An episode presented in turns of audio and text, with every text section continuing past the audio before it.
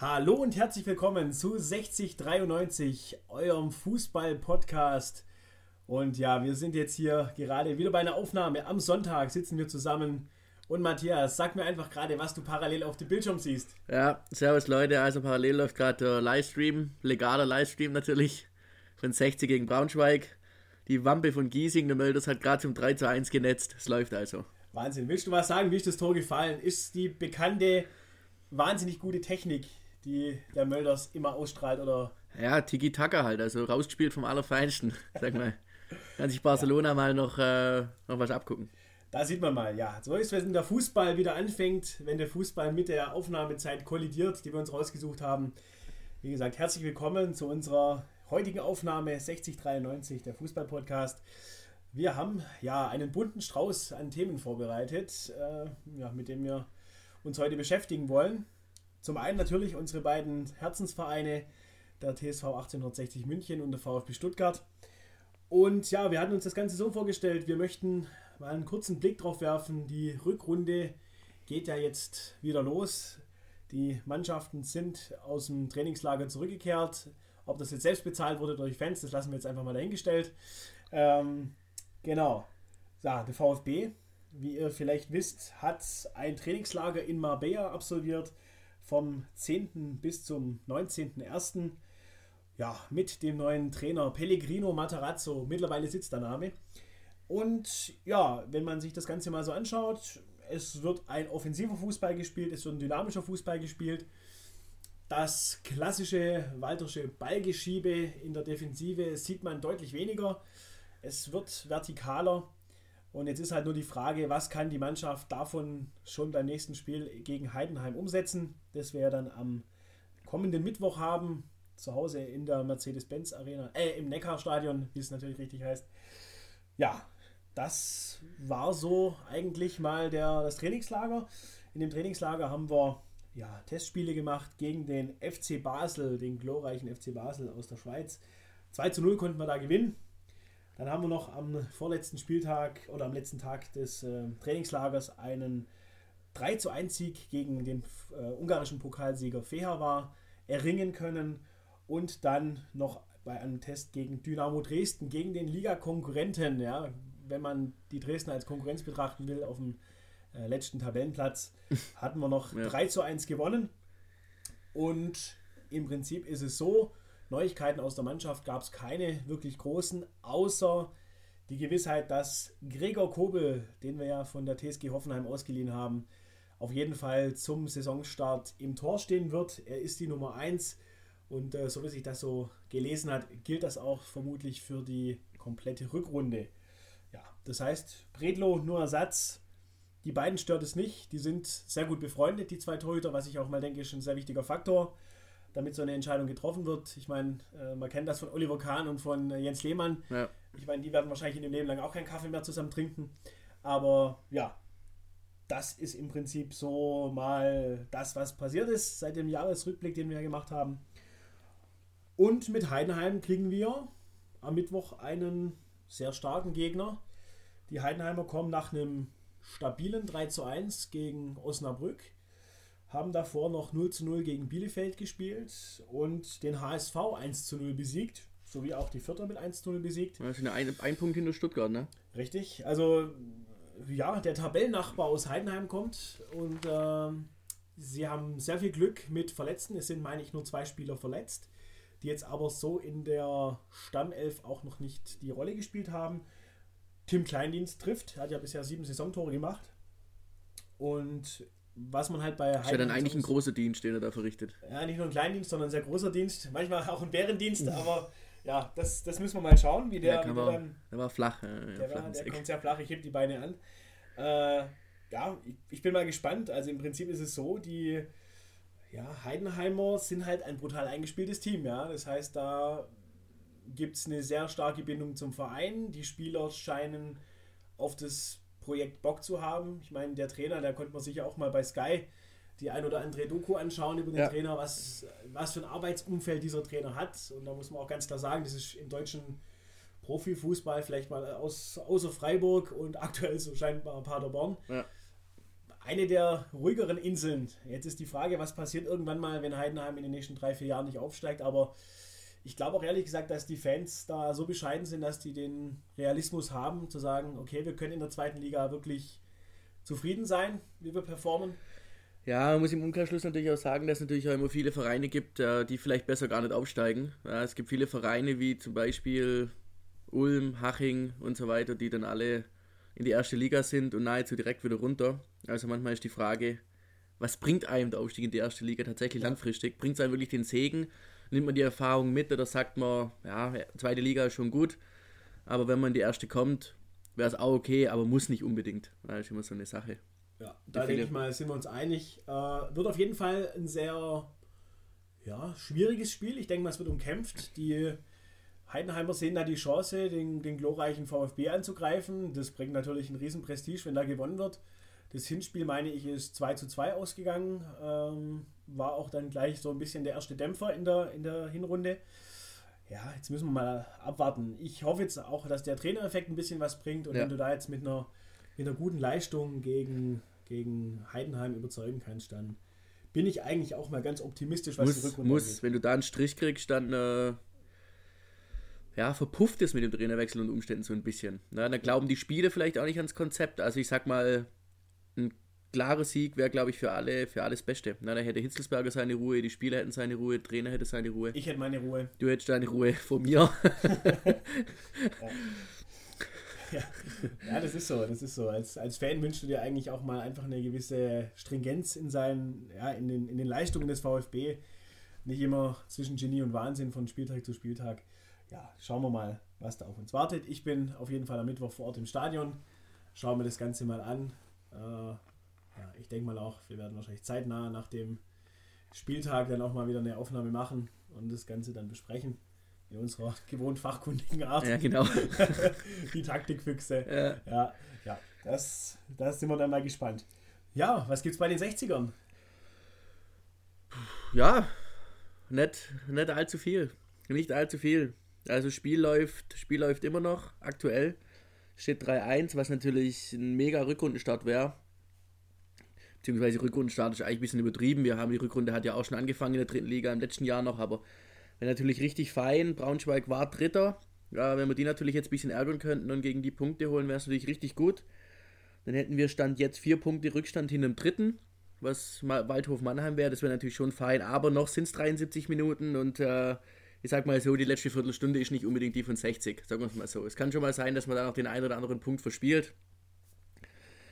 Aber da kennen sich die VfB-Fans ja auch, ja auch gut damit aus, das passiert nun mal einfach. Also wir werden sehen, wenn es aus ist, werde ich vielleicht noch mal eine Kleinigkeit dazu sagen, aber es läuft ja noch ein paar Minuten.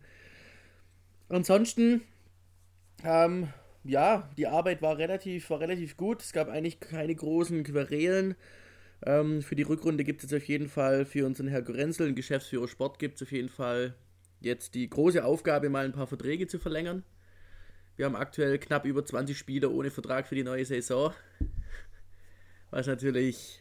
Reicht da dann nächstes Jahr der kleine Sprinter zum Auswärtsspiel? Wahrscheinlich oder? reicht der kleine Sprinter, wahrscheinlich reicht dann wirklich der Siebensitzer. Also unglaublich, da muss jetzt wirklich was getan werden. Es gibt bei ein paar Spielern hat man wohl die Option auf eine Verlängerung also auf eine Klausel quasi, die man ziehen könnte. Ja, da muss man jetzt wirklich mal schauen. Also da muss dringend was getan werden. Wir haben ja jetzt ein bisschen Kohle bekommen aus dem Weigel-Transfer. Ich habe es letztes Mal schon gesagt.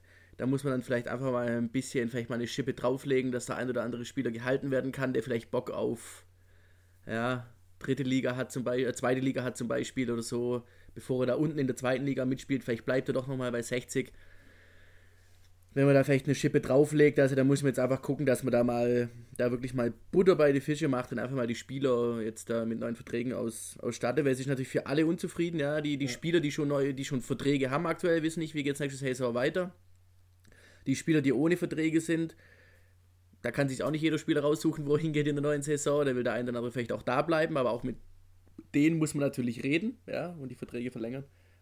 Also da muss der Argo Renzel jetzt einfach mal ein bisschen bisschen Gas geben. Ja. Wie, wie, groß ist da der Optimismus bei den 60ern, dass da der ein oder andere gerade junge Spieler nochmal seinen Vertrag verlängert? Ich meine, es ist, es ist natürlich immer die, die Frage, die ich auch mir stelle. Wie, wie groß ist die Anziehungskraft von so einem Club, in dem auf der einen Seite so eine, so eine glorreiche Gesicht, Geschichte hinten dran ist. Geschichte, ich fange schon an wie im Rheinland, ja. Mhm. Wahnsinn. Äh, das ist jetzt die Frage, hat 60 noch diese, diese Anziehungskraft oder ist das wirklich, musst du wirklich aus dem tiefsten Bayern kommen?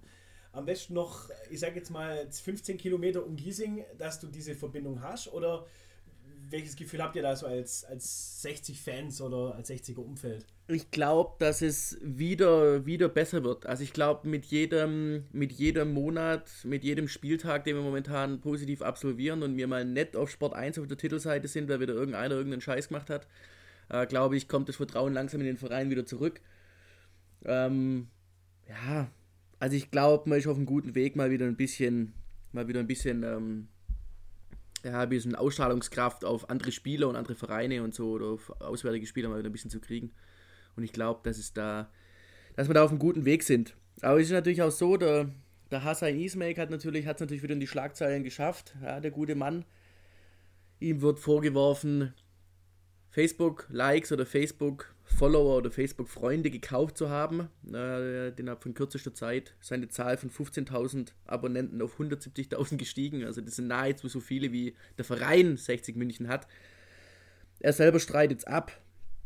Aber sind wir ehrlich, die Follower kommen hauptsächlich aus dem asiatischen und afrikanischen Bereich. Also ich meine, gerade 1860 hat ja dort eigentlich einen Markt zu bedienen. Ja, ich meine, wer kennt es nicht, die, die Leute, die dann in, in, Südafrika oder Lesotho und so rumlaufen in einem 1860 Ja, also wer, wer, mit, mit Möldersen Nummer 9 hinten drauf, wer kennt es nicht. Ja. ja. Also von dem her, es ist einfach nur komplett lächerlich und das sind eben genau die Punkte, die den Verein eben irgendwie dann in der öffentlichen Darstellung wieder runterziehen. Ja, klar. Man liest auf Kicker oder Sport 1 oder sonst was guckt man sich das Ergebnis an, man schaut sich die Tabelle an, denkt sich, ah, schön, 60 ist mal wieder im oberen Tabellendrittel oder in der oberen Tabellenhälfte. Sie klopfen vielleicht sogar ein bisschen oben an die Plätze 3 und 4 an. Ja, und dann kommt halt ein Hassan Ismail und äh, macht den Verein wieder komplett lächerlich. Das Problem ist, er macht ja nicht nur sich lächerlich, sondern er macht ja wirklich den kompletten Verein mit der Aktion lächerlich. Weil was, was will er damit denn bezwecken? Also was will er damit bezwecken? Es ist auch so, dass Facebook da genau kontraproduktiv oder konträr agiert bei der Geschichte, wenn man sich Likes kauft. Das heißt, er kauft sich Likes. Das ist grundsätzlich als Privatperson nicht illegal, laut Facebook-Statuten.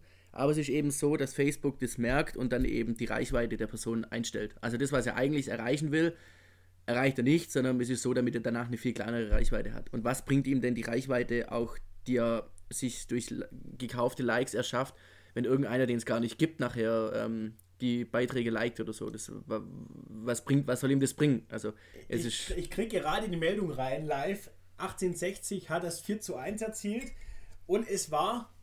Die Wampe von Giesing wahrscheinlich. Richtig, 4 zu 1. Äh, Sascha Mölders, Vorlage Stefan Lex. Also äh, in fast FC Bayern-Manier startet 1860 München in die, in die Rückrunde. Unglaublich, da, ja. Darf man das so sagen? Äh, oder ja, ist ja, sind da Komplexe ja, ja. noch da? ja, alles gut. Also, Auf jeden Fall gut, dass es so gut läuft. Also ich meine, wir spielen tatsächlich wirklich gegen einen, ähm, gegen einen Tabellendritten. Also ist nicht Braunschweig ist nicht irgendwie eine Laufkundschaft. Und dann mal zum, zum, äh, zum Auftakt ins neue Jahr mal mit 4 einstarten.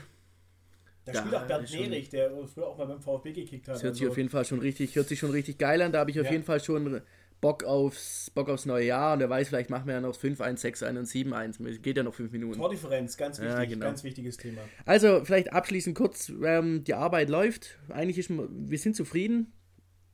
Und ich bin zufrieden. Ich glaube, die meisten 60er sind zufrieden soweit. Also mit dem Spielerischen, mit dem Trainer, mit der Mannschaft. Aber vertragstechnisch muss eben ein bisschen was passieren. Ansonsten denke ich mal, sind wir da alle, sind wir da schon auf einem guten Weg und haben Bock auf die Rückrunde apropos Bock auf die Rückrunde, wir zwei haben ja auch schon unseren, unser Early Bird Angebot gesichert. Wir gehen ja beide zusammen auswärts zum Spiel des VfB gegen Fürth. Ich denke mal, ich konnte dich bewegen, weil es dann auch mal Richtung Bayern geht zum Auswärtsspiel. Dann findest du dich auch wieder ein bisschen wieder, auch wenn es jetzt nur die Förder sind, wie genau. man so schön sagt. Äh, ja, müssen wir, müssen wir einfach, mal, einfach mal schauen. Ich denke, äh, wenn der VfB es schafft, jetzt auch mal aus dem Pushen zu kommen, dann haben die Leute auch wieder Bock. Wobei uns ist ja eigentlich scheißegal, ob der VfB den größten Krampenfußball spielt. Äh, das Stadion ist immer voll, egal ob es auswärts oder daheim. Ja. Und ja, schauen wir mal. Sind wir mal gespannt. Ich freue mich drauf, habe richtig Bock. Mein, mein, mein Schwabenherz schlägt natürlich auch für den, für den VfB. War jetzt auch schon etliche Mal im Stadion und so. Oder mir zusammen. Und ähm, ich supporte da natürlich auch immer richtig. Ja. Sag mal, wenn irgendeiner, wenn irgendeiner in der Cannstatter Kurve äh, steht und ihr hört, der hat schon gelb oder immer der gleiche, das Ja. bin dann meistens Schiri, ich. der hat schon rot, ja, ja, genau, das bin dann meistens ich. Ja, richtig. Hey, Spaß beiseite, also keine Angst, ich gehe nicht nur mit zum Fußball gucken und, äh, und stehe da rum, sondern mich supportet da schon richtig, das muss man vielleicht auch mal gesagt haben. Ja. Also mein Herz schlägt schon auf für einen, für einen VfB, keine Frage. Also ich muss sagen, der Matthias hat sich auch wie Julian Nagelsmann die Liedtexte kommen lassen von den Fans, ja, äh, von, den, von den Leipzigern, die, die Dosensportgruppe. Ja, genau. Äh, genau. Nee, also das äh, mu- muss man ja auch sagen. Man kann, also meiner Meinung nach kann man persönlich nichts gegen 1860 haben. Äh, der, der Verein ist sehr unterhaltend. Äh, das kennt der VfB. Es ist kein, kein geradliniger Verein in dem Sinne, dass alles, wie sagt man, wie beim Friseur durch äh, die feinste Linie hat und alles Ja. geschliffen ist und das es, du denkst, okay, wir sind auf dem richtigen Weg und dann kommt irgendeiner und tritt die Türe ein. Ne? Ja, genau. Und so, das ist, das ist das, was für mich auch der Und das ist Fußball bei uns ausmacht. halt, ja, das ist bei uns halt einer aus, ähm, ja, Der zieht aber zumindest die Schuhe aus. Türe Ja, ja, das Das stimmt ist der. Unterschied. Bei uns, der Dietrich hat einfach gesagt, ich komme mit den Spielerschläfern hier rein. Ja, das ist alles, alles äh, gerade sehr delikat. Äh, fand ich jetzt auch mal interessant mit diesen Facebook-Likes. Wusste ich jetzt auch nicht, dass die, äh, dass die da jetzt mal grundsätzlich nichts unternehmen, wenn sie sagen, okay, okay, du kannst dir Likes kaufen, aber dass sie sagen, okay, wir, wir, ja, wie sagt man, wir schränken das dann ein, den Zweck Ja. des Ganzen, indem wir einfach sagen, okay, wir fahren mal deine Reichweite auf 500 Meter um die Geschäftsstelle zurück. Äh, ja, das wäre auf jeden Fall mal interessant.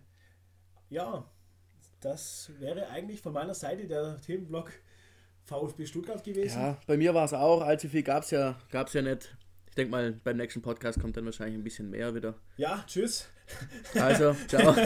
Das war ein kleiner Spaß. Jetzt werdet ihr euch denken, ja, okay, die beiden haben jetzt über ihre, ihre beiden Herzensvereine gesprochen und jetzt äh, geht da nicht weiter was. Aber das Schöne ist ja, es gibt ja nicht nur den Zweitliga- und den Drittliga-Fußball, sondern wie es ja sich eigentlich für einen Podcast gehört, man muss sich immer ein bisschen aus dem Fenster lehnen und danach auch ein bisschen, äh, was hast du damals für, einen- für einen Käse erzählt, ja, äh, haben wir uns überlegt. Wir zwei als Fußball-Experten, Ja, Ja, als- absolute Experten. als Taktikgenies, die Mourinhos der Expertise, ja. Äh, Wobei ich seinen Fußball ziemlich scheiße finde, wenn ich ehrlich bin. ja, Der parkt, ja, der parkt ja mittlerweile nur noch in Bus, das ist unglaublich. ja, das kann man schon machen. Also ich sehe mich eher so als Jürgen Klopp. Ja, gute Laune und, äh, Ja, neue Zähne. gut, und, gut, und, gut, und gute Opel fahren. ja, Guten genau. Opel fahren, genau. Das ist, das, ist der, das ist der Punkt. Nee, also im Endeffekt, wir haben uns überlegt, wie, was, was passiert denn jetzt noch so in der Bundesliga, in der zweiten Bundesliga, dritten Liga? Man hat nach der ersten Halbserie immer so ein bisschen schon einen Eindruck, was könnte laufen, wie performt wer. Und ich denke mal, so vom Ablauf her können wir es mal so machen. Äh, fangen wir noch mit dem interessantesten Tipp an. Wer wird deutscher Meister, Matthias, in der Bundesliga? Schwierig. Schwierig, schwierig, sollte man meinen. Kenne ich gar nicht den Verein. Schwierig.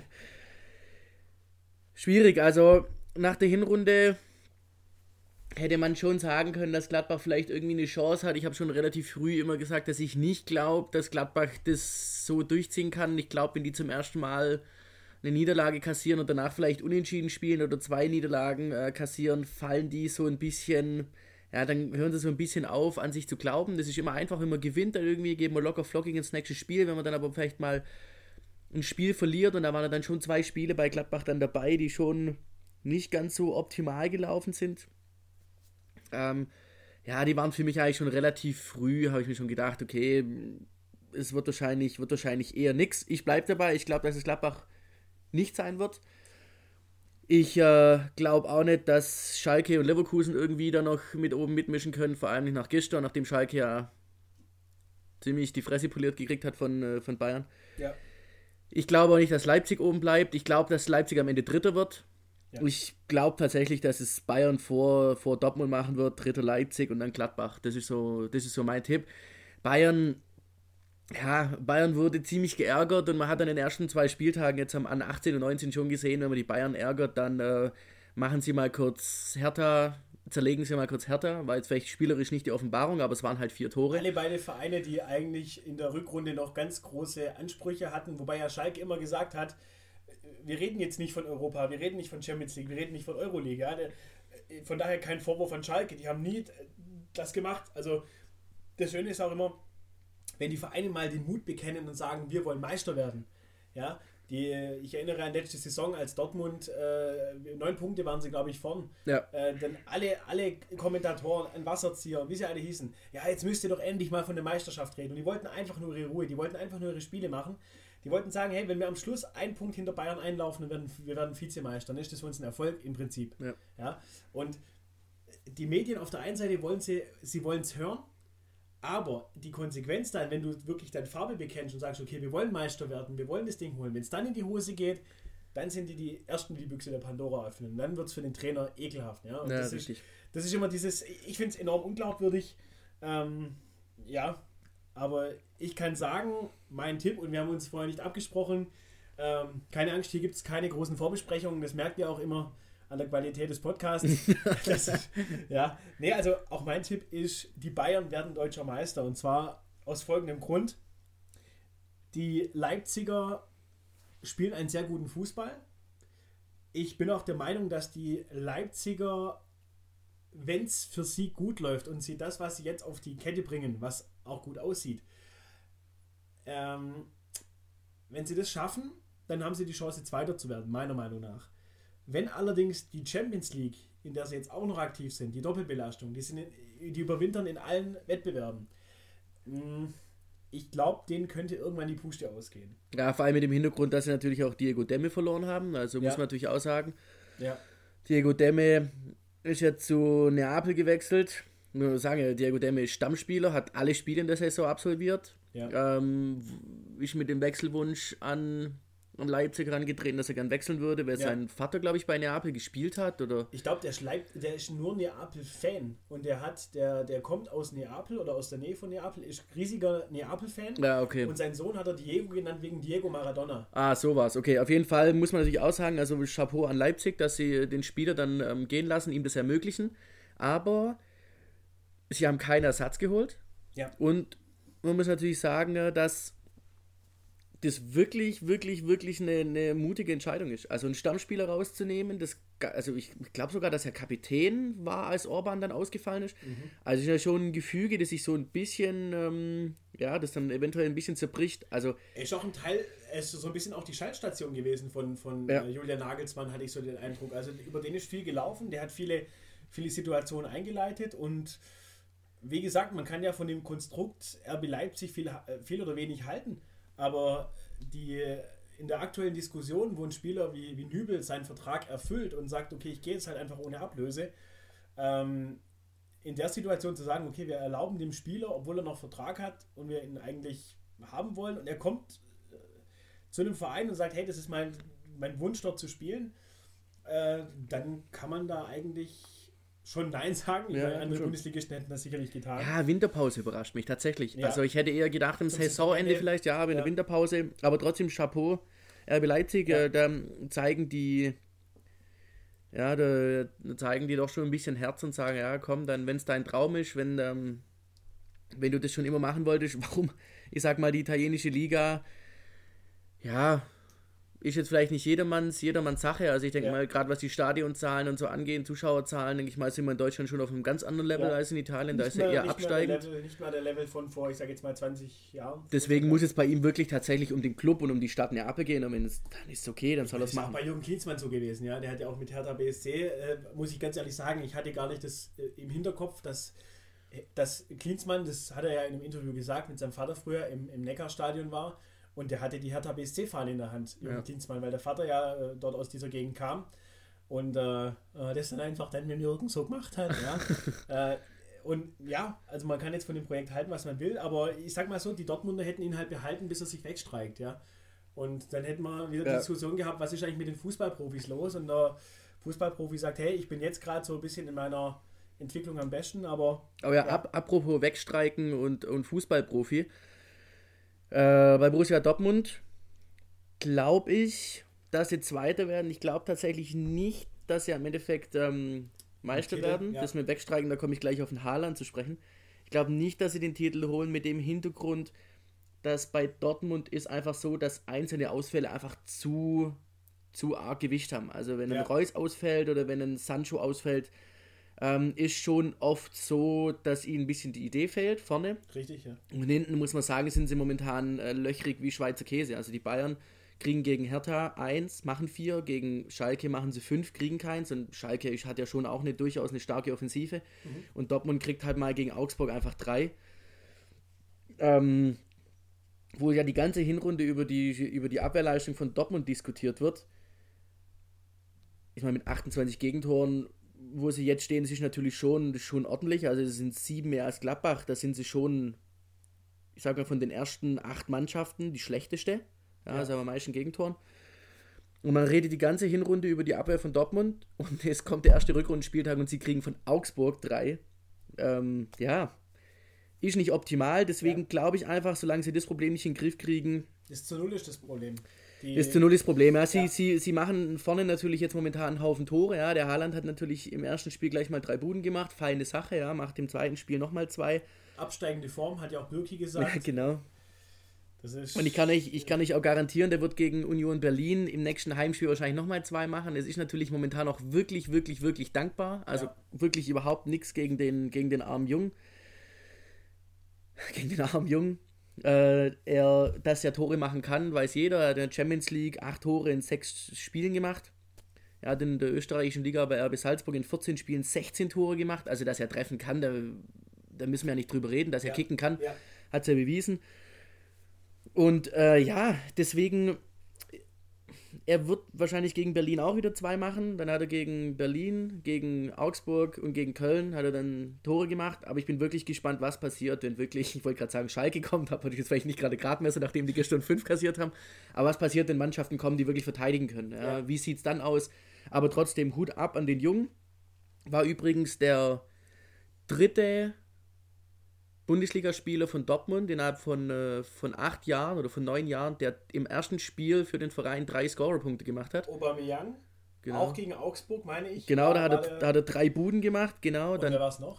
Batshuayi hat zwei Tore und eine Vorlage gemacht. Ja. Und jetzt Haaland hat auch ja. eben drei Tore gemacht. Das ist natürlich richtig gut, weil ähm, Oba hat sich ja, sag mal, hat sich weggestreikt. Ja, ja also hat, sich, hat den, hat den ja. Dembele gemacht, also nur halt den ja. Hat er damals noch nicht gewusst, dass er das auch so macht.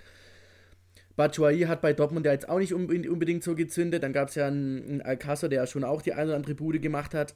Sitzt jetzt mittlerweile auf der Bank. Also mit den ganzen Lobeshymnen muss man ein bisschen vorsichtig sein. Ich würde den Jungen jetzt einfach mal ein bisschen kicken lassen.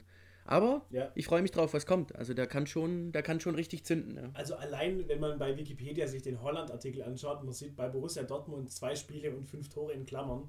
Das ist einfach, das, das, das hast du nicht bei vielen Spielern. Das ja. sieht mega geil aus und wenn der die Quote beibehält, man will sich gar nicht vorstellen. Also die Frage ist dann halt, ob nicht in der Sommerpause dann irgendjemand kommt, 60 Millionen auf den Tisch legt und sagt, so, jetzt äh, genau ja zum Thema hast du die Wohnung nur gemietet ja genau zum, zum Thema wegstreiken ist ja zum Thema wegstreiken ist ja eigentlich ganz einfach bei Aubameyang den hat man geholt er macht Buden und da war von Anfang an nicht klar damit das passiert bei Batshuayi, der hat jetzt nicht so wahnsinnig viele Tore gemacht, aber da war das jetzt auch nicht klar, damit es passiert, dass er dann, dass er dann nicht zündet. Und da ist eben, finde ich, einfach ein bisschen, und bei Dembele zum Beispiel war es ja auch nicht unbedingt klar, damit er sich dann wegstreikt.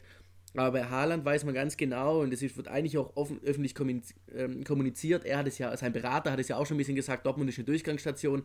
Ja. Das heißt, du kannst davon ausgehen, dass Haaland, lass es diese Saison sein, lass es wegen mir noch nächste Saison sein, aber der wird definitiv, äh, der wird definitiv gehen. Ich könnte mir, ich mir tatsächlich gut vorstellen, dass da Real Madrid vielleicht ein Auge drauf wirft. Ich kann es mir gut vorstellen. Ja. Benzema wird nicht jünger. Jovic auch nicht. Jovic auch nicht. Der würde Jovic auch nicht. Ich könnte mir schon vorstellen, ähm, könnte ich mir theoretisch vorstellen, könnte ich mir vorstellen, aber dass der, der wird sich auch nicht wegstreiken. Also da wird, dann wird dann halt irgendwann ein Verein kommen, wird da, keine Ahnung, eine horrende Ablöse zahlen.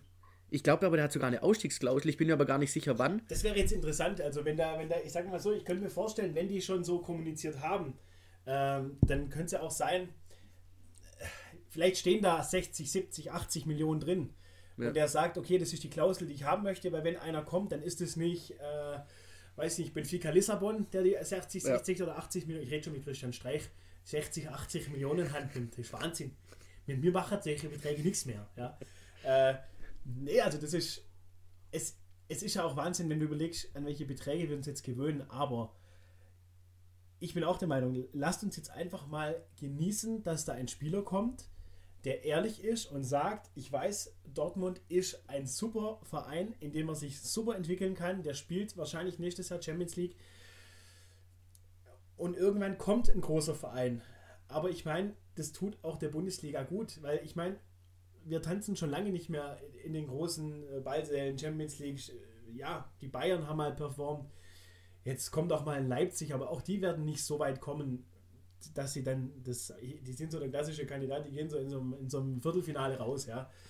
Das ist für die ein Riesenerfolg, das ist auch, ist auch alles in Ordnung, aber ich, ich frage mich halt wirklich, warum muss man jetzt dann schon, und das macht ja viele, ja, ja wie lange kann man Holland halten? Ja. Ich sag, lass uns das einfach mal genießen. Ja, ich meine, als ein Räumer Kai damals geholt wurde, ja, in die Bundesliga, das war auch einfach ein Traum. Ja, das war ein Spieler, der hat genetzt.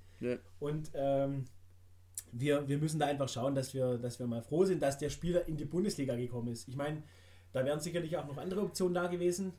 Äh, lasst uns genießen. Ja, ist, am Endeffekt waren ja viele Spieler an, an Holland dran, aber überrascht hat es mich persönlich jetzt nicht sonderlich, damit er dann zu Dortmund ist, weil Dortmund eben genau das richtige Sprungbrett ist. Ja. Bist bei einem Verein, der ist, keine Ahnung, passen 84.000 ins Stadion, die Struktur ist da. Der Verein versucht, die Spieler nicht unbedingt zu halten. Es ist schon ja. tendenziell eher ein Ausbildungsverein, auch wenn ich das bis im Moment absolut nicht mehr nachvollziehen kann, damit Dortmund sich den Stempel immer noch aufdrückt, weil die finanziellen Mittel werden mittlerweile einfach auch da, um mal Spieler zu halten ja. und den Spielern von vornherein mal klar zu machen, äh, wir holen dich nicht, dass wir dich in zwei Jahren verkaufen, sondern wir holen dich, weil wir vielleicht in der Champions League mal angreifen wollen. Ja. Vor allem mit dem Hintergrund, dass der Watzke ja vor der Saison gesagt hat, dieses Jahr wollen wir Meister werden, weil sich ja mit Brandt und Windet alles und Schulz und Windet alles verstärkt haben. Das war ja ein Tag, da hat er Spieler vorgestellt. Da habe ich mir gedacht, das ist beim Fußballmanager. Äh, ja, unglaublich. Also, da hätte Konto geplündert, ja, ja, beim einen oder anderen Verein. Also das. Und wenn du eben angreifst und sagst, du möchtest mal Meister werden und wenn du Meister in Deutschland werden willst, dann musst du automatisch in der Champions League Ziel mindestens Viertelfinale haben, eher Halbfinale, ja, ja. weil das ist dann schon gleichzusetzen. Da musst du dann schon auf jeden Fall oben mitspielen. Und deswegen wundert es mich ein bisschen, dass die ähm, Spieler nach wie vor irgendwie, klar bei Holland jetzt nicht unbedingt, aber es gibt viele Spieler, die einfach geholt werden und die werden dann einfach, Hakimi zum Beispiel dann von Madrid ausgeliehen wird, der wird auch zurückgehen, ziemlich sicher. Ja. Also die Dortmunder werden schon wieder einige Spieler, einige Spieler verlieren. Ich finde es ein bisschen schade, weil ich glaube, dass Dortmund mehr aus mehr machen könnte, als sie aktuell tun. Aber es ist halt nun mal auch eine AG. Ja, da gibt es halt viele Leute, die halt was vom Kuchen abhaben wollen am Ende vom Jahr, die äh, darauf drängen, dass Spiele um 100 Millionen, 120 Millionen verkauft ja. werden müssen. Echte Liebe. Echte Liebe, ja, genau. Ja. Echte Kohle. Ich finde es ein, bisschen, ein bisschen schade. Ich frage mich manchmal, ich ähm, habe in meinem direkten Umfeld eigentlich kein, kein Dortmund-Fan, was ich tatsächlich ein bisschen schade finde. Weil ich mir manchmal denke, ich würde mal gern wissen, was, was, sagen, da ja, was, da, was da ein richtiger, ein richtiger Dortmund-Fan drüber denkt, ähm, über das, dass man auf ja, man hat nur die Möglichkeit, vielleicht mal mit Glück mal Meister zu werden, ein Jahr, aber weiß eigentlich dann, dass man es vier Jahre nicht mehr wird, weil in mhm. dem Jahr danach werden Spiele verkauft und es werden so schon immer Spiele ja. verkauft. Also dieser sich selbe elf mal drei Jahre am Stück spielt, ich sage mal mit zwei Ausnahmen, ich schneide zu unmöglich. Der Kader wird schon immer ganz gut durchgemischt. Und äh, da frage ich mich immer ein bisschen, ja, wünscht man sich nicht vielleicht mal drei, vier Jahre mal dieselben Spieler? Klar, es gibt Konstanten wie der Reus oder so, okay, aber ich meine, ja, ich stehe dann irgendwie das Gelbe vom Ei. Denke ich manchmal, was ist, was ist die Mission? Auf was will man raus? Also will man wirklich nur dieser Ausbilderverein sein oder will man vielleicht irgendwann mal sagen, ja, hey, 97 Champions League gewonnen? 97 war es, glaube ich, ja. Ricken, Lupfen, ja, ja, jetzt. Ja, das ist schon ein paar Jahre her. Also will man nicht mal, klar, man stand einmal noch im Champions League Finale gegen, gegen die Bayern. Ist das tatsächlich dann das Gelbe vom Ei? Ja? Also ich denke auch, also ich denke mal, beim Thema Meisterschaft sind wir uns ja jetzt einig. Die Bayern werden das Ding machen. Äh, trotz aller Unkenrufe, die es dann letztes Jahr gab. Ähm, zweiter Platz ich jetzt, sehe ich jetzt auch nicht die Gladbacher. Ja, da sehe ich entweder Dortmund oder Leipzig. Vom Bauchgefühl her, wenn Dortmund eine gute Runde spielt, sind die Zweiter. Äh, Leipzig sehe ich persönlich so Richtung Platz 3. Aber ich denke, da sind wir uns auch einig. Ja, jetzt haben wir uns mit der Tabellenspitze beschäftigt. Jetzt ist ja natürlich auch die Frage, was passiert im Tabellenkeller. Äh, welche Vereine siehst du da in der Situation, den Gang in die zweite Liga antreten zu müssen?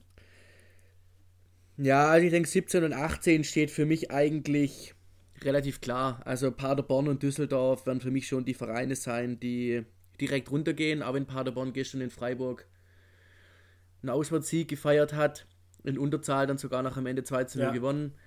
Ja, sehe ich sehr einfach zu schwach. Also klar, Freiburg ist stark diese Saison, ist für mich jetzt aber nicht unbedingt der Gradmesser. Also der Sieg war für mich super tendenziell. Rausgekontert. War super rausgekontert, ja. aber das machst du halt nicht gegen jeden Bundesligisten. War, ja, war für mich, Freiburg hat am Ende alles oder nichts gespielt. Also ja, sie haben am Ende wirklich komplett aufgemacht. Dann kriegst du eben noch das Gegentor. Ich glaube, ein Elfmeter, der wurde dann, glaube ich, gefault. Es gab irgendwie einen Elfmeter, war, glaube ich, das zweite Tor, oder? Ja.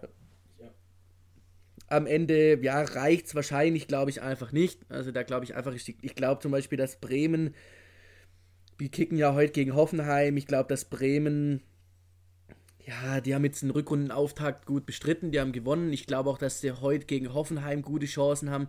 Ich glaube, die, die kommen da jetzt schon langsam unten raus. Also Bremen ist für mich ja. eigentlich keine Mannschaft, die absteigt. Die hängen vielleicht nachher unten drin, aber die werden definitiv nicht absteigen. Also ich glaube, äh, dass dieses Jahr schwierig. Ich glaube tatsächlich, dass Mainz dieses Jahr auf dem Relegationsplatz ist. Das wird jetzt vielleicht, das glaubt uns keiner. Also ich habe ich hab als Vereine, die meiner Meinung nach runtergehen, äh, habe ich mit drin äh, Düsseldorf, ja.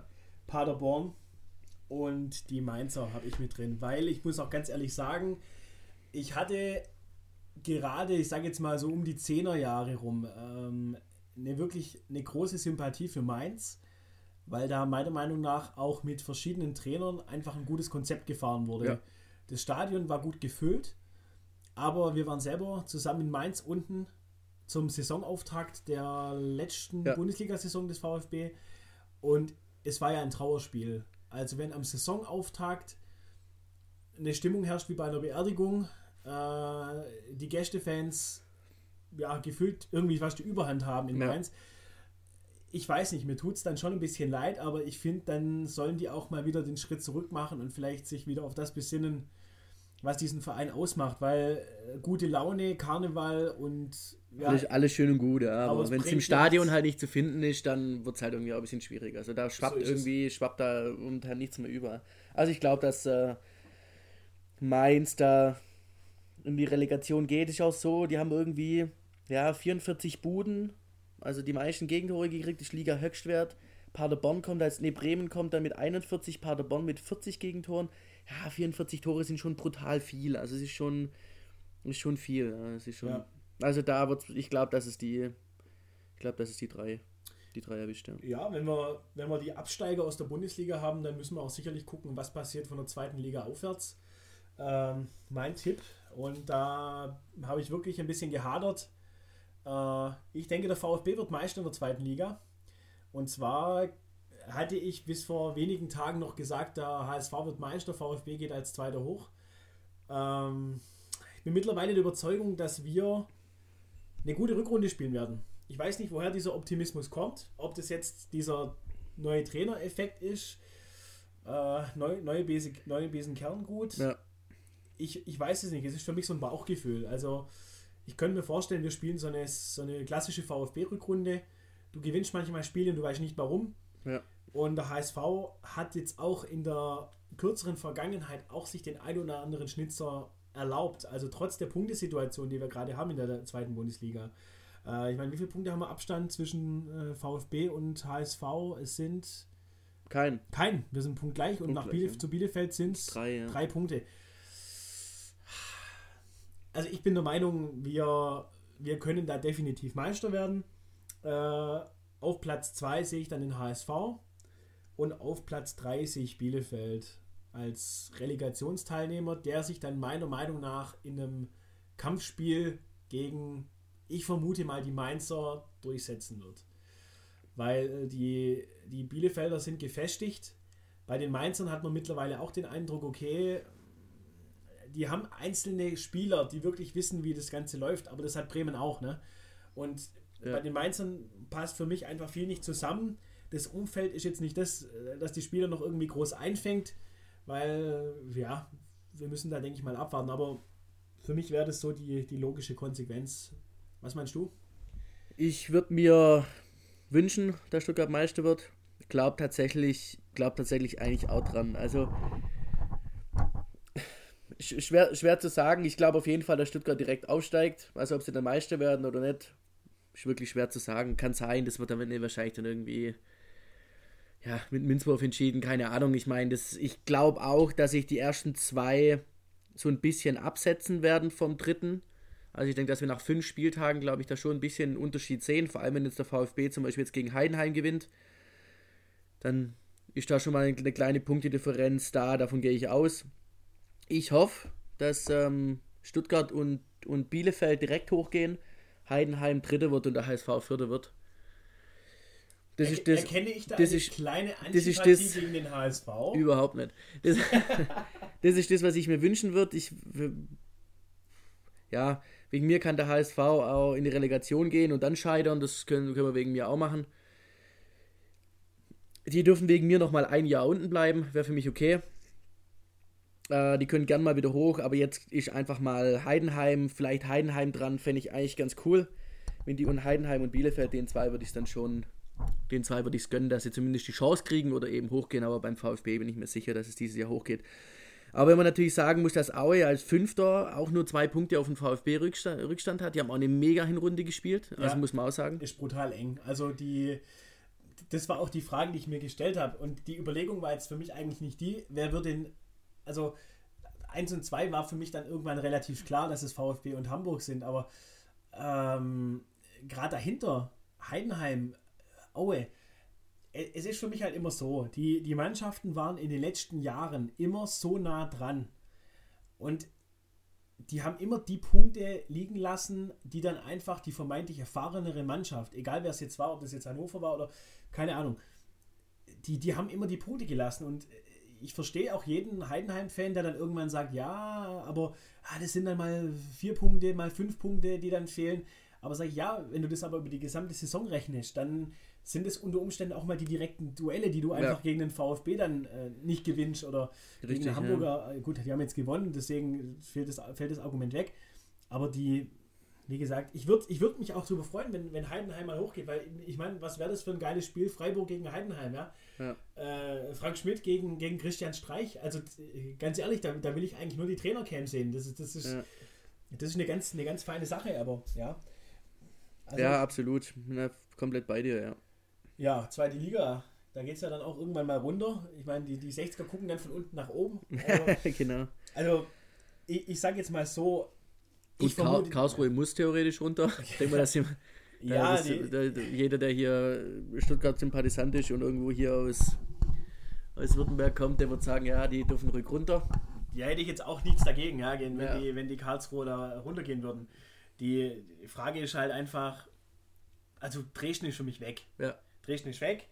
Wien Wiesbaden, äh, unser, unser, unsere Nemesis, ja, gegen ja. die wir verloren haben, sind für mich auch die Kandidaten, die meiner Meinung nach wahrscheinlich auch runtergehen. Und dann der KSC. Aber meiner Meinung nach geht der KSC über die Relegation runter.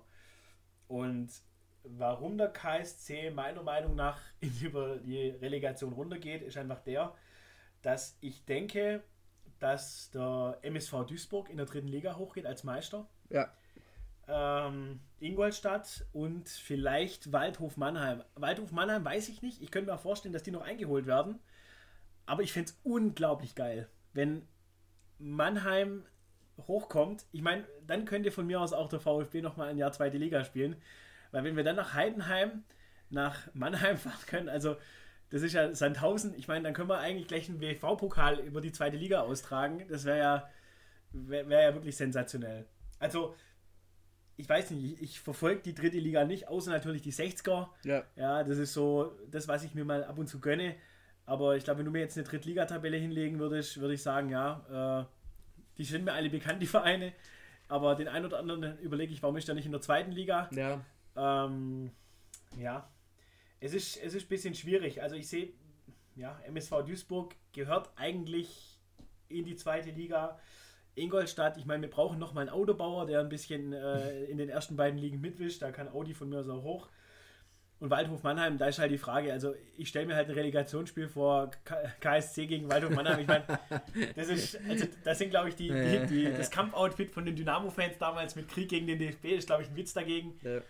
Ich glaube, da werden beide Spiele abgebrochen. Dann muss der DFB gucken, was bei 2x3-0 für den Ja, Gegner dann, passiert. dann geht 60 hoch, ja. Dann, genau, dann wird, dann wird äh, durch, durchrotiert, ja, Ja. wie bei einem T-Cup-Auslosung damals. Nee, also, das ist meine Meinung, wer hochgeht. Weil, wen siehst du in der, von der dritten Liga als Aufsteiger? Ja, Duisburg, Ingolstadt, die zwei werden es schon, werden's schon machen. Bin ich mir ziemlich sicher.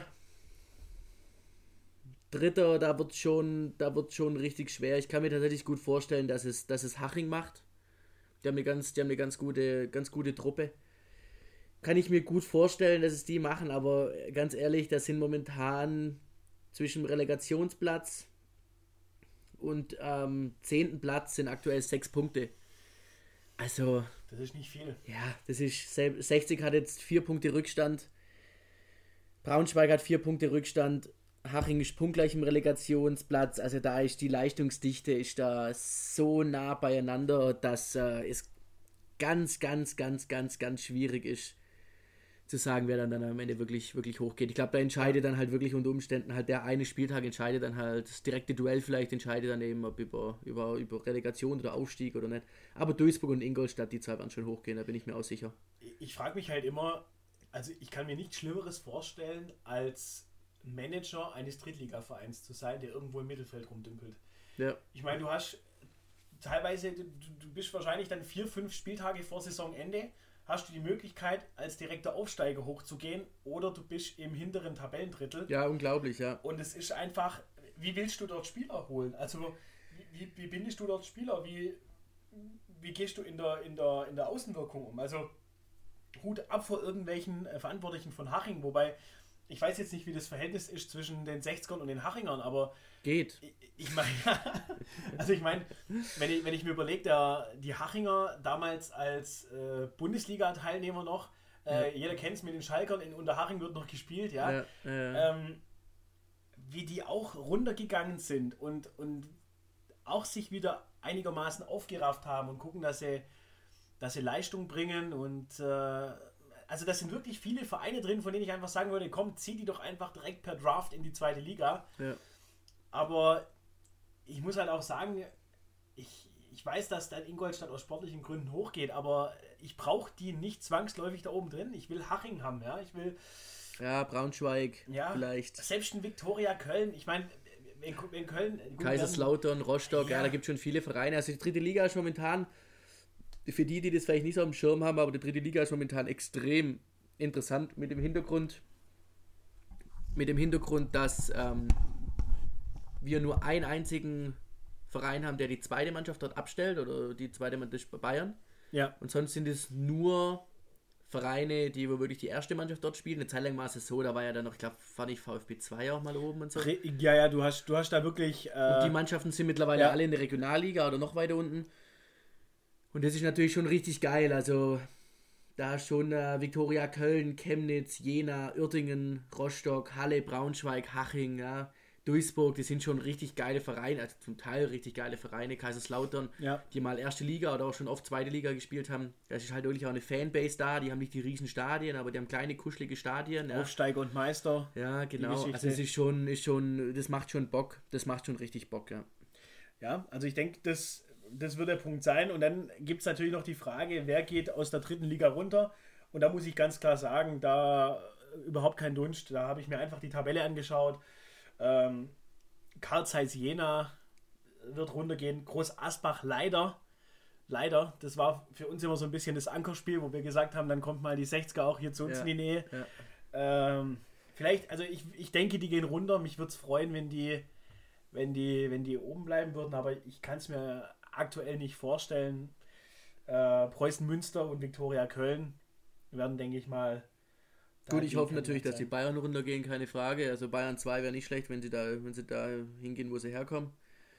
Die sind letztes Saison aufgestiegen, das wäre schon gut. Ja, aber wo soll dann der Nübel sonst spielen? Also ich meine, das ist doch, er braucht doch Nee, nee. Der kann, der kann ruhig runter. Korn, Korn Nübel. Ja, also da ist halt so, Jena wird schon runtergehen, die haben 10 Punkte Rückstand auf den, auf den, aufs rettende Ufer. Pff, Ja, Groß Asbach, also ich meine, wer da eigentlich runtergeht, ist mir persönlich ehrlich gesagt auch relativ egal. Es macht nichts mit einem, ja. Ja, es ist mir egal, solange, solange wir nicht runtergehen. Und ja, bei Kaiserslautern oder so fände ich schon auch schade, aber Ja, ob da jetzt, ob da jetzt Chemnitz nachher runtergeht oder nicht, ist mir ehrlich gesagt ziemlich hupe. Also es juckt mich eigentlich nicht. Ja, es geht, geht mir ähnlich. Also, ich, wie gesagt, ein Auge auf den 60ern, ab und zu mal gucken, dass Kaiserslautern nicht abdriftet, das finde ich immer ganz ja. gut. Und äh, dann ist für mich eigentlich auch die Beobachtung der dritten Liga abgeschlossen. Abgeschlossen, ja. Also, ja, wer da denn nun Likes kauft oder nicht. Das ist ja wie bei GZSZ. GZ ja, wäre besser, wenn er mal Punkte für die Tabelle kaufen würde als Likes. Der oh, das darfst du jetzt glaube ich nicht sagen. Grüße, Grüße, gehen raus an, an, äh, an Robert, Robert H. aus B. Ja. Äh, der jetzt, glaube ich. Schiedsrichterlegende. Ja, der jetzt, glaube ich, im American Football irgendwas noch gemacht hat, ne? Also Heutzer, meine ich. Ja, das wird pfiffen, oder? Ja, ja, nö, der hat, glaube ich, gespielt, aber. Ja, der, der wird wahrscheinlich jetzt ein ganz normales, anständiges Leben führen, hoffe ich, für ihn. Ja. Ja, vermutlich. Ja, dann sage ich mal, haben wir unsere Tipps abgegeben. Darauf kann man uns jetzt festnageln. Äh, ich denke mal, so groß exotische Meinungen waren jetzt nicht mit dabei. Äh, wobei die, die Meinung, dass die, die Bayern, die werden schon Meister. Ja. ja. Also das, das täglich das, und täglich grüßt das Murmeltier. Es wird halt vermutlich einfach ja. wieder so sein, solange. Also angenommen, es wird dieses Jahr Dortmund wird Meister oder wegen mir Leipzig, dann werden es die nächsten sieben Jahre halt wieder die Bayern. Also im Endeffekt ist halt einfach so, ja, der, ich freue mich ja dieses Jahr schon, dass wir wirklich mal einen Meisterschaftskampf haben, dass wir wirklich mal drei, vier Mannschaften haben, die da mal aktiv dabei sind. Ja. Aber ich befürchte, wir stehen in zehn Spieltagen da und sagen, ja, dann haben sie jetzt halt wieder sechs Punkte Vorsprung. Also kann sein, kann auch sein, der Holland gibt den Dortmund so Auftrieb, dass sie jetzt die nächsten zehn Spiele gewinnen und die Bayern auch oder die Bayern nicht und wir haben da irgendwie einen richtig geilen Zweikampf. Kann sein, muss aber nicht sein. Ja. Dann denke ich mal, sind wir, was das Thema Tabelle und ja, unsere Tipps angeht am Ende. Was wir jetzt noch äh, ja, mit auf dem Schirm haben, ist die Übertragungsrechte für die Europa League haben gewechselt. Matthias, was gab es da heute für Nachrichten? Ja, genau, die Übertragungsrechte der Europa League sind zu jedermanns Überraschung, würde ich beinahe sagen, von The Zone zu RTL gegangen. Ah, wer moderiert da? Günter Jauch und. Vermutlich, genau. Ja, sehr gut. Und zwar werden Spiele auf RTL Nitro zum ganz, ganz kleinen Teil auf RTL Nitro übertragen und der Rest wird eben dann über, per, kann man dann eben streamen über RTL Now. Kann man es halt eben streamen. Ist RTL Now kostenpflichtig? Das weiß ich ehrlich gesagt gar nicht. Also ich glaube, wenn man die Videothek anguckt, kostet es was. Also man kann das, da bin ich mir ziemlich sicher. Okay. Also Wiederholungen und so, aber auch nicht alles. Ich weiß es, ich weiß es nicht. Ich finde es irgendwie, mich wundert tatsächlich, weil ja The Zone eigentlich richtig Gas gibt. Also die haben jetzt auch Champions League. Ja und äh, Bundesliga-Highlights und haben ja eigentlich die Euroleague, war ja, da ging ja da schon so ein Aufschrei durchs, durchs ähm, ja. Durch die Fans und haben gesagt, oh, The Zone und so, wer weiß, vielleicht haben sie mal alles zusammen, ja, wäre wieder der Traum, dass wieder alles bei einem wäre. Aber das, das, der Punkt, der mich ein bisschen stört, ist der, dass die Kartellbehörden sagen, es kann nicht sein, dass einer alles zeigt. Und dann sagen die, ja, die Rechte dürfen nicht alle an einen vergeben werden. Und das sorgt dafür, dass du am Schluss drei Abos abschließen musst, von denen jedes 19,99 Euro oder 9,99 Euro ja, kostet. Das heißt, ob der eine dann 30 Euro für alles verlangt oder ob du drei Einzelabos für jeweils 10 Euro abschließt, ist für mich einfach Wahnsinn. Ja. Ähm, der, der Punkt ist der, ich bin jetzt nicht ganz firm. Also ich vermute mal, wenn ich bei RTL Now mir sowas anschauen würde, dann kann ich das Ding wahrscheinlich auch streamen in HD. Ich persönlich ja. habe jetzt nicht diese CI Plus Karte, wo ich mir jetzt dann bei RTL oder RTL Nitro das Ding in HD angucke. Also wenn ich mir ein Länderspiel angucke, da denke ich, fühle ich mich immer zurückversetzt in die frühen 2000er. Ja, ja wo ich mir sage, ah, der Birov kickt auch noch. Ja, ja unglaublich. Also. Es, es ist es ist okay. Ich meine, die ARD und ZDF kriegen hin, das Ganze kostenfrei in HD zu übertragen. Bei RTL brauchst du eine CI Plus Karte, bei Pro7 genauso. Ja. Also, wie man sieht, Privatisierung bringt immer sehr, sehr viel im, im äh, in der Branche ich muss sagen, ich persönlich, ich habe mein, mein Sky-Abo, ich glaube für einen 20er habe ich da irgendwie die. Was geschossen, ja. Irgendwas, ja genau. Immer, immer direkt äh, kündigen, nachdem der Vertrag abgeschlossen wurde, ja. dann passiert nichts mit einer Verlängerung. Aber ja, The Zone habe ich auch und ich muss auch sagen, was mir bei The Zone sehr gefallen hat, auch mal der, der Blick über den Tellerrand hinaus, dass du mal siehst, okay, was wird gerade sportmäßig gezeigt, dass die App manchmal eine absolute oder diese, diese TV-App eine Katastrophe ist, meinetwegen. Ja. Aber ja, ich muss auch ganz ehrlich sagen, ich, ich habe mir noch nie irgendwelche Bundesliga-Highlights bei The Zone angeschaut. Also wenn, dann gucke ich das Spiel live. Und dann muss ich aber auch sagen, wenn ich mir das Ergebnis angucke, dann interessiert es mich jetzt auch nicht so brennend, wie dann nochmal der, der Lewandowski das äh, Tor macht gegen, gegen Schalke. Ja. Also schaue ich mir dann nicht, nicht wirklich nochmal an. Ja. Aber ja, jetzt sind wir mal gespannt, was RTL daraus macht. Ähm, ja, bei, bei Euroleague ist bei mir schon auch so, die wird jetzt übrigens verkleinert, gell?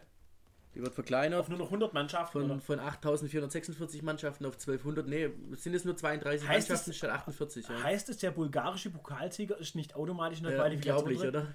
Aber es ist ja so, es gibt jetzt die Euroleague und es gibt jetzt nochmal eine neue, eine neue Bitte IT-Cup. Es gibt, nee, es gibt nochmal irgendwas. Wir starten hiermit eine Petition, den IT-Cup wieder zurückzuwollen. Äh, ich empfehle euch eins, lest euch einfach mal den Wikipedia-Eintrag vom IT-Cup. Ähm, ihr werdet euch erinnern, das war ja ein, ein, Wettbewerb, der in den, in den Sommermonaten ausgetragen wurde, in der, ich sage jetzt mal, fußballfreien Zeit.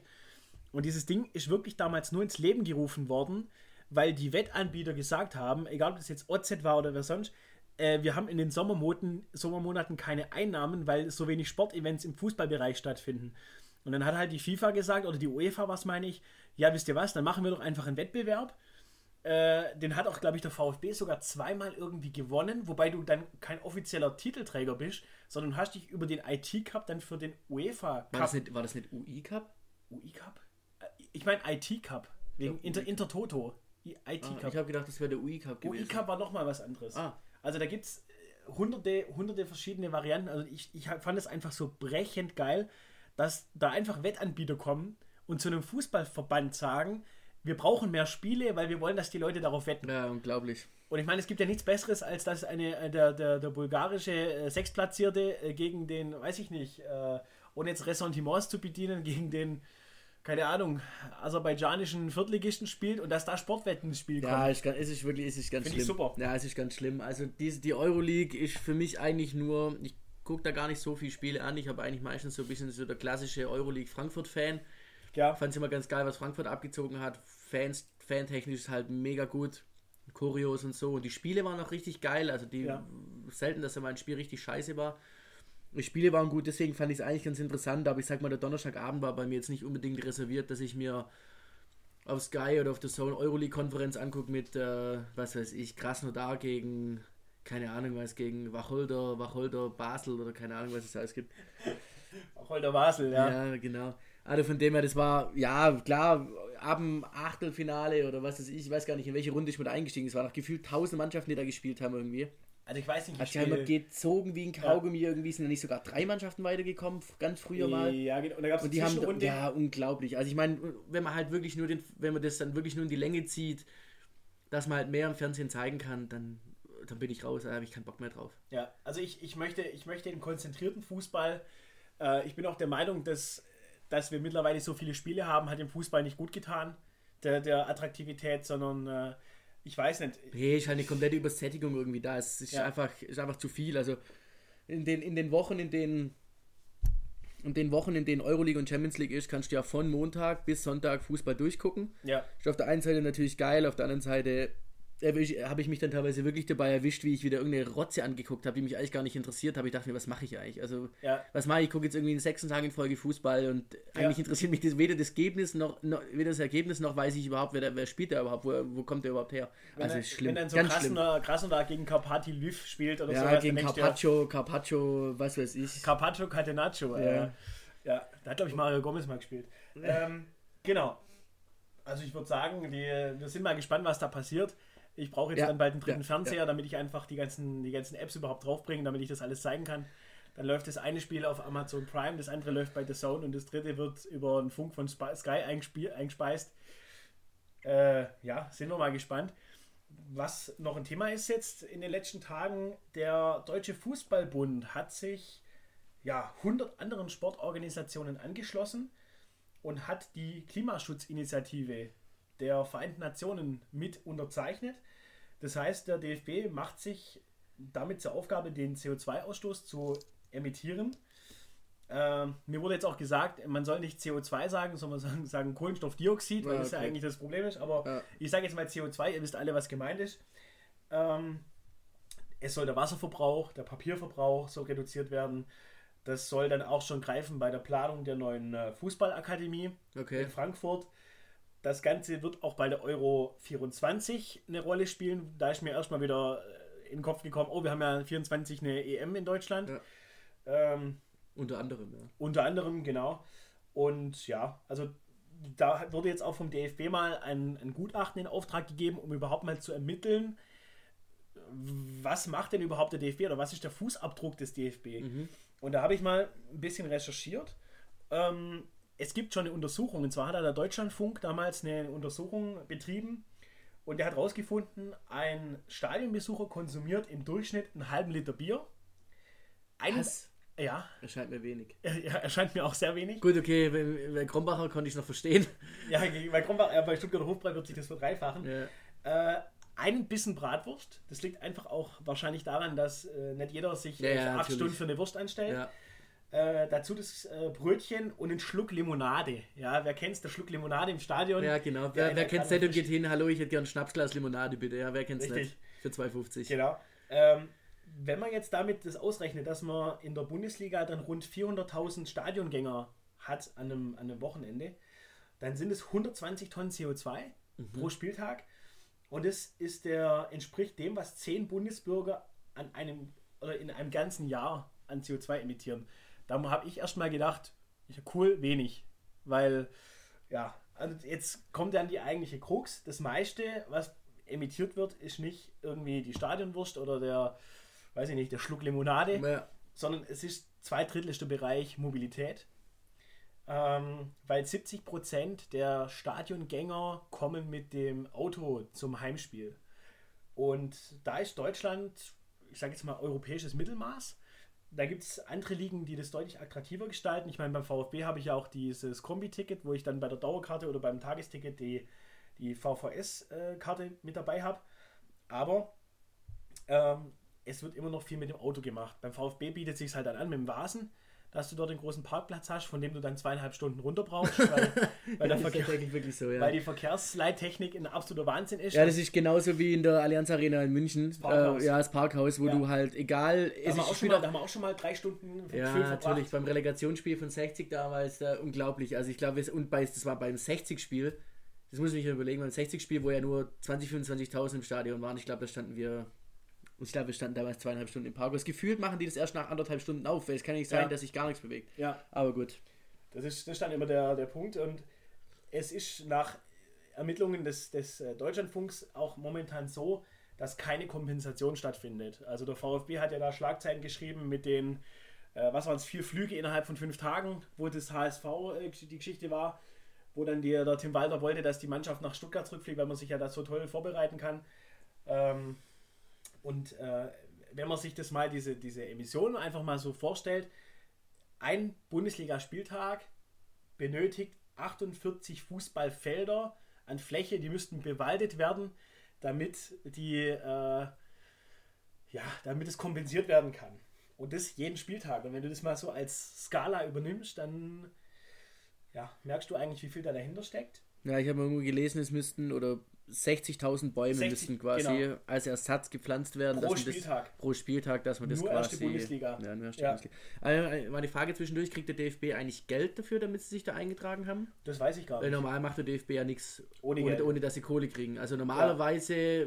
macht der DFB ja nur, berührt er nur seinen Finger, wenn er, wenn er Geld verdient oder wenn er einen eigenen Vorteil draus zieht. Deswegen wundert es mich, damit sie tatsächlich jetzt nach so vielen Jahren, nachdem der Druck wahrscheinlich so groß geworden ist, ja haben das wahrscheinlich dann am Ende tatsächlich irgendwann doch noch machen müssen. Also Weil das jetzt freiwillig machen, ja. nichts für ungut, glaube ich nicht. Kann ich mir fast nicht vorstellen. Ja, also ich, ich könnte mir vorstellen, dass es vielleicht ähm, ein, ich sage jetzt mal, ein Marketing-Move ist, dass man sagt, okay, wir überlegen, was zu machen.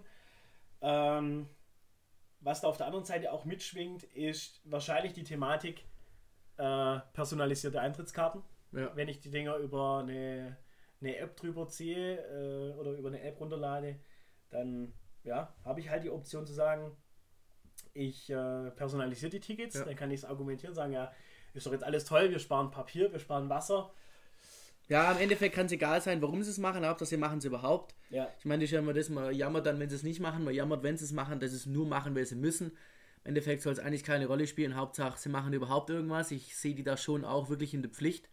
Es gibt ja zum Beispiel schon Vorreiter in der Bundesliga, also wie zum Beispiel Werder Bremen, ja, die ja komplett autofrei sind im Stadion.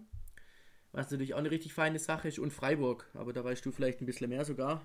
Ja, Freiburg, da bin ich damals hingefahren mit, mit dem mit dem Bus. Und da muss ich sagen, was mir da gefallen hat, war einfach, dass da standen Fahrräder am Stadion. Das ist nicht mehr normal. Also, und vor allem, es liegt halt auch einfach daran, dass du, wenn du mit dem Auto dort ans Stadion hinfährst, du hast überhaupt keine Chance, den Parkplatz ja, richtig in der Stadt, ne? Ja, ja das ist mittendrin. Äh, die Busse fahren, die Reisebusse fahren eigentlich nur kurz auf die Seite hin, lassen die Leute rausspringen. Äh, gefüllt steigst du neben den Freiburg-Fans aus und äh, das, das ist gut, ist immer wenn Hoffenheim kommt, da bauen sie, können sie im Prinzip einen so einen kleinen Parkplatz für, reservieren für alle Gäste. Ich glaube, die fahren ins Stadion, fahren die rein. Ja. Also die werden in den Block fahren. Ja, genau, die zehn Leute, ja. Also das ist, das ist dann schon beachtenswert. Also es gibt Optionen und ich denke auch mal, die, die Bundesligisten müssen dann sich ein bisschen nach der Decke strecken. Äh, auch der VfB, der wurde ja damals von der Umwelthilfe abgemahnt. Man kann jetzt von der Umwelthilfe halten, was man möchte, aber in dem Fall hatten sie recht und zwar der VfB die Dreistigkeit besessen zu sagen, wir schaffen die Mehrwegbecher ab und wir machen daraus Einwegbecher und äh, die sollen umweltfreundlicher sein und das haben die den Leuten so kommuniziert und hat die Umwelthilfe gesagt, hey, das ist einfach nicht richtig. Der VfB hat darauf bestanden, dass das richtig ist. Dann haben sie eine, eine schallende Ohrfeige kassiert und durften es nicht mehr, äh, nicht mehr so ja. bezeichnen. Ja, dann sind wir mal gespannt, was jetzt da noch bei dieser Untersuchung rauskommt, die der DFB dann jetzt in Auftrag gegeben hat. Mich würde es mal interessieren. Ich denke, aber wie es bei allen Themen ist, die so das Thema Umwelt und Klima betreffen, ich sage mal, wenn jeder bei sich selber anfängt und äh, sich dann überlegt, okay, fahre ich mit dem Auto runter, fahre ich mit der Bahn runter, ich muss auch sagen, bei mir ist manchmal einfach von der Konstellation her so, wenn ich äh, jetzt zum Beispiel Mittwoch 18.30 habe, ja. 1860, ja. 1860, genau. Dann, dann muss ich halt sagen, verstehe ich jeden, der sagt, ja, okay, ich will unbedingt ins Stadion, ich arbeite irgendwo, äh, dass ich jetzt nach Hause fahre, mein Auto abstelle und äh, dann mit dem Zug fahre, ist für mich zum Beispiel zeitlich nicht lohnend, wenn ich überlege, das Stadion macht ja immer so circa zwei Stunden vor, vor Spielbeginn auf das ist bei mir der Zeitpunkt, wo ich normalerweise die Stempeluhr betätige, ja. Und dann fahre ich nicht nochmal nach Hause ähm, und, und fahre dann mit dem Zug rein, weil ich denke, das ist gut fürs Klima, sondern dann fahre ich halt direkt nach Stuttgart rein und äh, bin dann halt auch Teil des Problems. Aber ich denke mal, da ist dann die, das Thema Anstoßzeiten ein, ein Thema und ja, wie gesagt, wenn sich da jetzt alle mal so ein bisschen bewusster verhalten und drüber nachdenken, ist, glaube ich, allen geholfen. So, das Wort zum Sonntag, ja. Das Wort zum Sonntag. Äh, ich denke, wir sind von unseren Themen soweit durch. Ich bedanke mich Super. bei dir, Matthias, dass du wieder heute ja, Zeit hattest. Gastredner, gerne. Gastredner, genau. Mit, mit Kreativkopf beim 6093. Ich hoffe, es hat euch auch Spaß gemacht, hier zuzuhören. Ich denke mal, es waren viele Themen dabei. Und mein Name ist Oliver von 6093. Ich wünsche euch einen schönen Sonntag. Ja, ich euch auch. Ciao.